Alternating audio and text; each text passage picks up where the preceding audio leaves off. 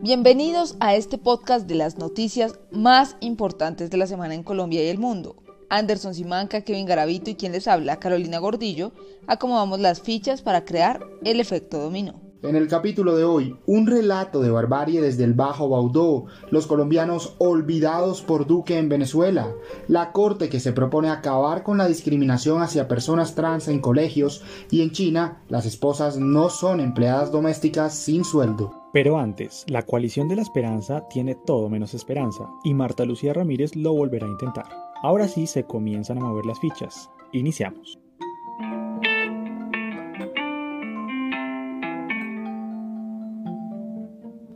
Bueno, y en este año electoral suenan nombres que van y vienen, nacen nuevos partidos, nuevas alianzas y hasta se reviven personajes ya olvidados y que no gozan del buen recuerdo de los colombianos. Por ahí fueron a la casa de Noemí Sanín varios personajes por su llamado de emergencia que hicieron desde el Centro Democrático porque el panorama no se ve muy bien para el partido que ha estado en el poder en los últimos años. Y en este gobierno en particular pues acapararon hasta lo que nunca se habían atrevido, hasta el Banco de la República. En ese contexto, la primera mujer vicepresidente se nos va, se nos va, señores, una mujer que ha hecho historia, ex ministra de Defensa, la primera y única dirigiendo esa cartera, ex ministra de Industria y Comercio, senadora, diplomática y sobre todo, carta conservadora, quien ha aspirado a la presidencia y quiere volver, señores, quiere volver. Yo me pregunto, ¿qué le hace pensar que esta vez sí? Y más cuando su imagen está tan golpeada, tan golpeada por las propuestas para las funciones de los policías, por lo de su hermano, por lo de su esposo, porque está preocupada por el trabajo de su hija, porque anda por el país sin tapabocas, porque pone a las militares a cargar sus cosas. Ahí por encimita les cuento. Pues no ahondemos más porque pues aún no ha iniciado campaña y ya le estoy haciendo mala imagen a Marta Lu pues ella tiene hasta mayo para salir del cargo y, y entonces nos preguntamos, ¿quién la va a reemplazar? La vice le deja el espacio, por supuesto, que a otra mujer, porque esa era la única carta que tenía como legado este gobierno, la paridad. Pero se le está enredando por esa coalición que hicieron para ganar las elecciones. Los puestos del partido de gobierno no lo ceden y ponen sus fichas, pues ahí, sin, que se pueda mover, lo que hace peligrar sus cargos. Tantas fichas por mover, pero esto apenas empieza. Pues ya lo habíamos dicho aquí la temporada pasada en un capítulo del gabinete paritario y técnico de Duque, pues la verdad es que queda muy poquito. Marta Lucía Ramírez llegó a la vicepresidencia con muchos aplausos de todos los sectores porque, como Carolina lo cuenta, es la primera mujer en ocupar este alto cargo. Un cargo que la mayoría de colombianos no saben para qué funciona y con el paso de Ramírez por él pues tampoco es que haya quedado muy claro. La vicepresidenta estuvo ahí para hacerle barra al presidente Duque. Hay que reconocer que fue la encargada de poner agenda sobre varios temas. Lastimosamente para ella, muchos le salieron al revés, porque si no era porque alguien de su familia estaba en el ojo del huracán, era porque ella misma se encargaba de hundirse con sus declaraciones, desde atenidos en adelante, ustedes recordarán. Tanto que le tocó alejarse de los medios de comunicación a la fuerza y el presidente le creó una consejería vicepresidencial para que la asesorara. Burocracia divino tesoro. Desde que llegó, todos esperaban que Ramírez asumiera la bandera de las mujeres desde su cargo y por eso ella se propuso implementar un pacto por la equidad que logró dejar a 14 departamentos con secretarías de la mujer. O también el Pacto por la Mujer Rural, que las capacita en comercialización de productos de manera sostenible, o la puesta en marcha del Observatorio Colombiano de las Mujeres. Más allá de ahí, solo hemos visto saludos a la bandera, como el de los policías cuidando borrachos de esta semana, del que ya se echó para atrás. En fin, ya se escuchan reemplazos, que claro, para no seguir incumpliendo la ley de cuotas, ya dijo el presidente, tiene que ser otra mujer y ojalá conservadora. Suenan en la baraja Ángela María Orozco, que es la actual ministra de Transporte, y también Ángela Espina, que es azul, funcionaría. La jefa de gabinete, María Paula Correa, y la exministra Nancy Patricia Gutiérrez también están en la lista. Aunque en su momento también sonaron Alicia Arango y Susana Correa, pero a ellas déjenme las quietas, que la primera ya se fue para Suiza a la embajada y la segunda está intentando reconstruir Providencia pues justamente esa salida de la vice Marta Lucía es una advertencia de que la carrera presidencial está más cerca de lo que parece. Eso lo tienen muy claro también los verdes. Fíjense que en la primera etapa ya de toda esta película comienzan a verse divididos, entre que no terminan de definir el mecanismo por medio del cual se decidirá el precandidato que entrará a competir en esa llamada coalición de la esperanza. Algunos dicen que parte del problema es que una fracción quiere hacerle guiños directamente ya a Fajardo, sin disimulo. Y el otro problema es que recientemente el fantasma Antanas Mocus, y al que solo sacan en época electoral, parece haber removido la discusión sobre si Petro debe o no hacer parte de esa coalición de centroizquierda. Aunque por lo anunciado por Roy Barreros de querer competir con él, pues eso ya comienza a disolverse. Y ahí uno lo que se imagina es ¿Será que la verdadera intención de Roy es ser el vice de Petro? No sé eso cómo saldría, pero bueno, esa es otra discusión. Volviendo a los verdes, las bases del partido no están tan lejanas a la idea de sumar a Petro más adelante a esa coalición de la esperanza, compuesta por Sergio Fajardo, Ángela María Robledo, Jorge Robledo, Juan Fernando Cristo, Humberto de la Calle y bueno, hasta Alejandro Gaviria, hasta hace poco sonaba para eso. El caso es que ahí hay algunos verdes como el representante de la Cámara Inti Esprilla y el propio Camilo Romero que habían coqueteado con la idea desde antes que Mocus lo dijera, pero, pero la gran directiva del partido y voces de opinión importantes como Angélica Lozano se han mostrado en contra. Hay tiempo para ver cómo resuelven el tema, ese dilema de que Petro no ganaría en segunda vuelta, pero alguien de centro o considerado por lo menos más de centro sí lo haría, todavía queda abierto y está abierto desde el 2018, recordemos, así que amanecerá y veremos. Pero es que ni siquiera tiene que amanecer, Anderson, por Dios, esta historia ya la vivimos, ya está contada, cada cuatro años es lo mismo, de verdad que desgaste. Yo no sé para qué la izquierda petrista insiste con tanta fuerza en meterse a esa consulta, que si Petro no la gana a ellos no les sirve. Una consulta además que se extendió tanto que tiene al establecimiento en plena concursando. Es que pongámonos a ver, a hacer escenarios hipotéticos. Todos se unen y gana Fajardo la consulta por decir un nombre. A ver qué progresismo va a apoyar a Fajardo en la contienda. Y si por otro lado el que gana es Petro, entonces toda la centroderecha va a salir corriendo. Aquí los alternativos, como se hacen llamar, son expertos en agarrarse a muerte por cualquier necedad, mientras la derecha crea alianzas sin asco con quien sea y como sea. No nos preguntemos entonces por qué son ellos los que gobiernan y por qué son los que seguirán gobernando. Con esa consulta yo ya perdí, eso sí, toda la esperanza.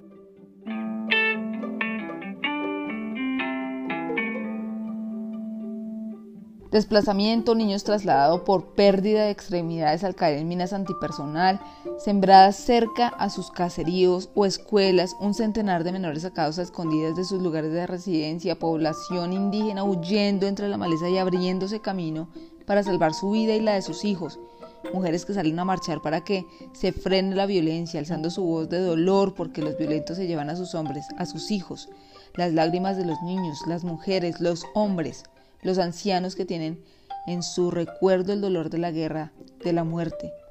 Miembros de la iglesia clamando por atención porque el gobierno solo está con miembros de la fuerza pública cuando esta no es la única necesidad. La situación actual del Baudó, poblaciones entre Chocó y Antioquia, es crítica.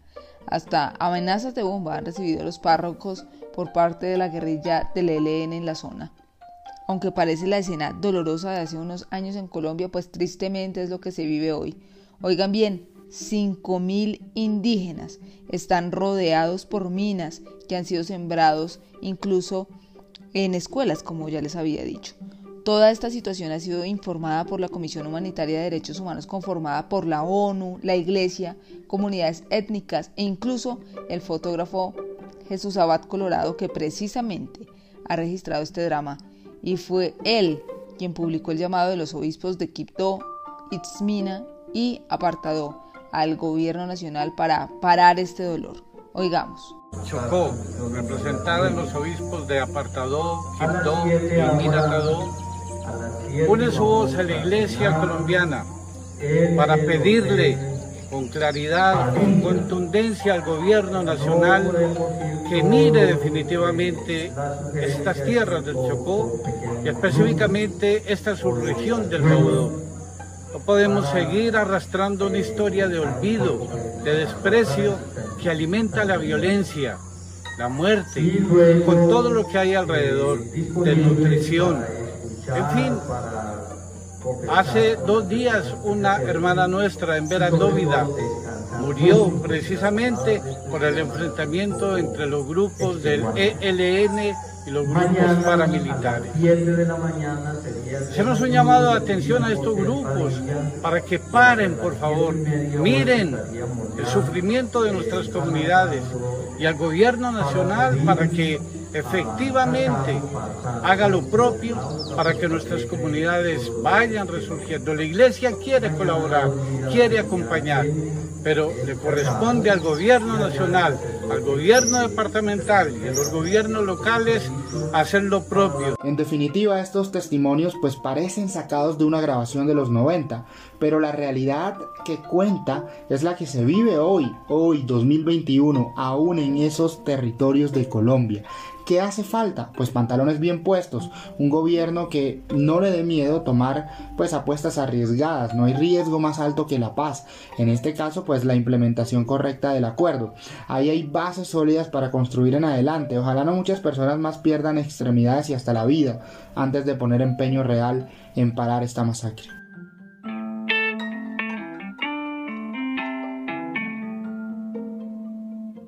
Y si por aquí llueve por la frontera con Venezuela, no escampa. Ya se cumplen dos años desde que Nicolás Maduro rompió las relaciones con Colombia y expulsó a todo el cuerpo diplomático y consular de su país. Desde entonces el gobierno colombiano ha hecho toda clase de maromas para desconocer el mandato de Miraflores. Impulsó un cerco diplomático que nadie terminó de entender, reconoció además a Juan Guaidó como el presidente legítimo y dijo que Maduro tenía las horas contadas. Y aquí seguimos, 18.000 horas después, con un agravante la dictadura de Nicolás Maduro se está consolidando. Y cada vez menos personas salen a las calles a protestar y en contraste cada vez más se resignan a tenerlo en el poder. Los venezolanos hoy se preocupan por sobrevivir al margen de lo que ocurra a nivel político. Mientras tanto, el comercio bilateral está en manos de actores ilegales, como lo cuentan los expertos. Hoy están moviendo más de 2 mil millones de dólares por pasos fronterizos que incluso están cerrados. Así las cosas, se pregunta uno si al gobierno Duque no le urge replantear esa estrategia fallida, superar el cuentazo de Guaidó, porque es que mientras Venezuela se cierra cada vez más, muchos colombianos continúan allá adentro. Pero es que esa es una estrategia del gobierno que le sirve para desviar la atención de lo realmente importante. No importan los colombianos allá adentro, es claro, importan solo los venezolanos en este territorio. Pero ahora quiero que tengan en cuenta que hay otros países que viven con cierres y duros bloqueos de la comunidad internacional. Vean a Cuba, a Corea del Norte, pues ya sabemos un poco cómo se cuenta la historia, totalitarismo, violaciones a los derechos humanos, censura, persecución, falta de información, que junto con aliados estratégicos en otras partes del mundo pueden tener oxígeno, claro, por conveniencia e intereses ahí. Otros países que pueden sonar de ejemplo en la misma postura que está hoy Venezuela son Turquía, Irán, Siria, millones de migrantes, dictaduras, sanciones, repudio de vecinos. Si Venezuela sigue así, pues estos son los ejemplos más claros de lo que puede seguir. Aquí la única verdad es que después de dos años desde que se presentó la ruptura de relaciones, pues el gobierno colombiano no ha logrado tener un canal de comunicación efectivo para la atención de escucha en más de 3 millones de colombianos, que son los que viven en Venezuela. Es una cosa absurda. Más allá de la agenda internacional de Duque, el Estado colombiano tiene una obligación consular con estos ciudadanos y el no poder hablar con nadie del gobierno de facto que hay en el vecino país pues genera también un lío para nosotros. Porque no es que la dictadura no tenga pues experiencia generando caos, eso ya lo conocemos. Recuerden ustedes en 2015 cuando cientos de miles de colombianos fueron expulsados a través de esas trochas cerca de la frontera y tras ser robados por las autoridades venezolanas además. Esa historia que no es lejana ni mucho menos, pues se puede volver a repetir. Y más allá de esperar un milagro de la estrategia opositora y las sanciones que caen a los miembros del régimen desde Washington, pues la actual administración parece no estar tomando cartas en este asunto. Se aplaude, por ejemplo, esa medida en reversa que se tomó con el Estatuto de Protección al Migrante Venezolano, porque además es coherente con la posición diplomática de negar y volver paria a la dictadura. Pero es hora de que el gobierno además atienda a los eh, compatriotas que se quedaron en Venezuela, porque estamos hablando de que quedaron además en manos de violadores de derechos humanos.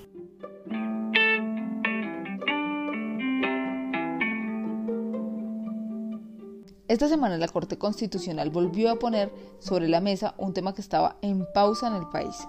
A través de una nueva sentencia hace una petición clara a los colegios para que se generen espacios de inclusión y acompañamiento a los estudiantes que están en proceso de reafirmación de su identidad de género. Con esto la Corte responde a un caso concreto, el de un joven de un colegio en Sabaneta, Antioquia, que inició su transición a hombre trans y recibió todo tipo de tratos discriminatorios de sus profesores y sus compañeros que se negaban además a tratarlo con el nombre con que se identificaba y que bueno, todo esto desencadenó en una fuerte depresión e intento de suicidio que pues lo tuvieron que llevar hospitalizado varios días. Al final el colegio terminó creándole un plan de estudios individual para que no tuviera contacto con los otros estudiantes. Por esto es que la Corte impulsa a los colegios a educar en estos temas de, eh, de los estudiantes.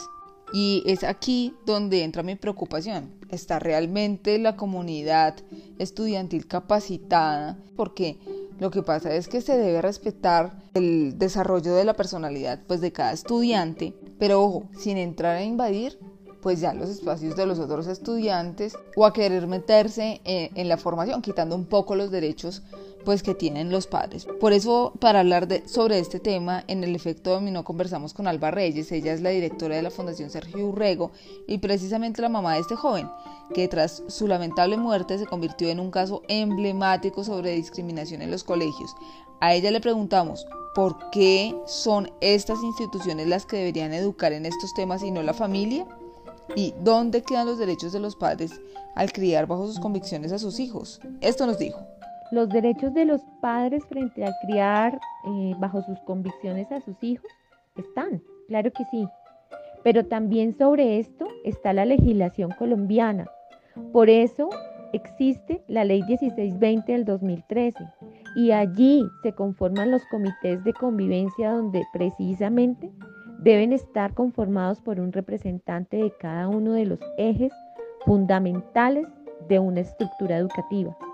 Es decir, un comité de convivencia debe estar conformado por un estudiante, por un psicoorientador, por un docente, por un directivo y por un representante de padres de familia. Para eso se crearon también las escuelas de padres, para educar a las familias en conjunto. En nuestra tradición occidental, la sexualidad siempre ha sido un tema manejado de forma tabú, siempre ha sido un paradigma, siendo muchas veces este país colombiano testigo de muchos choques culturales, de muchas violencias causadas por esta razón. Entre muchas de esas, nuestras culturas colombianas, nuestros pueblos indígenas, que vivían en una sexualidad libre y natural. Y muy poco a poco, a través de la cultura, se rompieron esas tradiciones, se rompió lo natural, para empezar a inculcar paradigmas en cada uno y una de nuestras procedencias. Alba Reyes lo dice muy bien y un punto que yo añadiría es que pues Parte de las claves que se entreven de la decisión de la Corte es que se deja de manifiesto que los docentes, la comunidad educativa escolar en su conjunto, todos tienen la obligación de garantizar apoyo emocional para los estudiantes, porque es que aquí no se trata de quitarle derechos a los padres, eso no se está planteando ni de cerca, se trata de que los niños reciban apoyo, educación integral de temas sensibles con los que se están encontrando es en su día a día que los papás pues muchas veces no son capaces de manejar porque no siempre están capacitados. Es que muy seguramente ese niño no encontrará los casos que se exponen aquí en la casa, va a ser en la escuela, ese ambiente donde pues va a tener que desarrollar esas herramientas para hacer frente a esto y evitar situaciones como las que ya se han publicitado arduamente y que en muchos casos pues terminan en muerte. Precisamente a Alba Reyes también le preguntamos en ese sentido. ¿Es la medida realmente efectiva como vehículo para proteger y prevenir que sucedan estas tragedias? De alguna manera, este tipo de sentencias sí pueden prevenir que se repita lo que pasó con mi hijo Sergio. De hecho, en esta nueva sentencia de la Corte se basan en la sentencia T478 del 2015, que es la sentencia de Sergio Rego. A los niños no se les aísla, a los niños y niñas y jóvenes diversos se les debe incluir, se les debe dar una educación equitativa. A los niños, a las niñas y a los jóvenes diversos no se les desescolariza. A ellos hay que darles una educación fomentada desde los discursos de sus propios derechos y que se ofrezcan en general herramientas de afrontamiento emocional. Y sin embargo, necesitamos una reestructuración mucho más profunda en la educación para poder evitar este tipo de escenarios. Estos son primeros pasos que puede tener Colombia en temas de legislación y es hermosa en la legislación colombiana, pero ¿qué pasa con la implementación de esta legislación? Estas sentencias una vez más confirman que se necesita y es necesaria la implementación en cada uno de los colegios y que no se eduque bajo el libre albedrío de cada institución. También me parece muy importante que los colegios ofrezcan herramientas de afrontamiento emocional a los estudiantes, porque esto puede permitir en un futuro evitar este tipo de ideación suicida ocasionada por discriminación. Es necesario que las instituciones educativas también formen parte activa de estos procesos identitarios, que el Ministerio de Educación se preocupe por la salud mental de los estudiantes y qué es lo que está pasando en las aulas. Como siempre, todo en la teoría es perfecto, pero vaya uno a ver la práctica. Yo también celebro esta sentencia, los colegios han educado a los niños toda la vida como han querido y nadie los ha cuestionado. Es solo cuando se escucha género y sexualidad que de inmediato se activan las alarmas. Esas dos palabras son terroríficas, pues como si de verdad explicarle a los niños y niñas de estos temas no fuera tan importante. Es que estamos hablando de vidas que se salvan. No querer que en los colegios se hable de género es asumir que con esto los niños van a estar influenciados y van a modificar sus conductas, pero no hay nada menos cierto. A un menor que se le explique que las personas trans existen, que la sexualidad es diversa y que hay incluso modelos distintos de familia, no se le va a cambiar su identidad, menos su orientación sexual o su expresión de género. Es que con ellas se nace. En cambio, los niños y niñas que sí se identifican van a entender que no está mal ser quienes son y a sentir que no están solos. Es que los niños no nacen con prejuicios, eso sí se aprenden y casi siempre de los padres que como decía Anderson no son expertos en todo ni están educados en todo y ellos deberían aceptarlo. En conjunto y al final del día esto lo único que hace es reducir el desconocimiento, que es lo que desencadena en el bullying, y generar más empatía entre los pequeños. Yo creo que así entre todos se comienza a hacer un poquito la vida más fácil.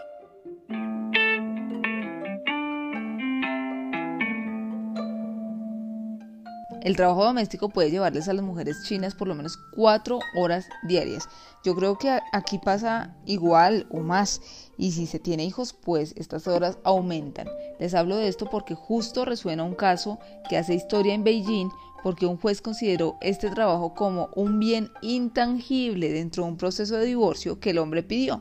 La pareja se rehusaba a separarse, pero luego accedió si la indemnizaban por 7.700 dólares para mí pues es un poco bajo de verdad el valor por cinco años, pues porque el esposo no asumió nunca sus responsabilidades en el hogar ni con el cuidado de su hijo y le tocó pagarle.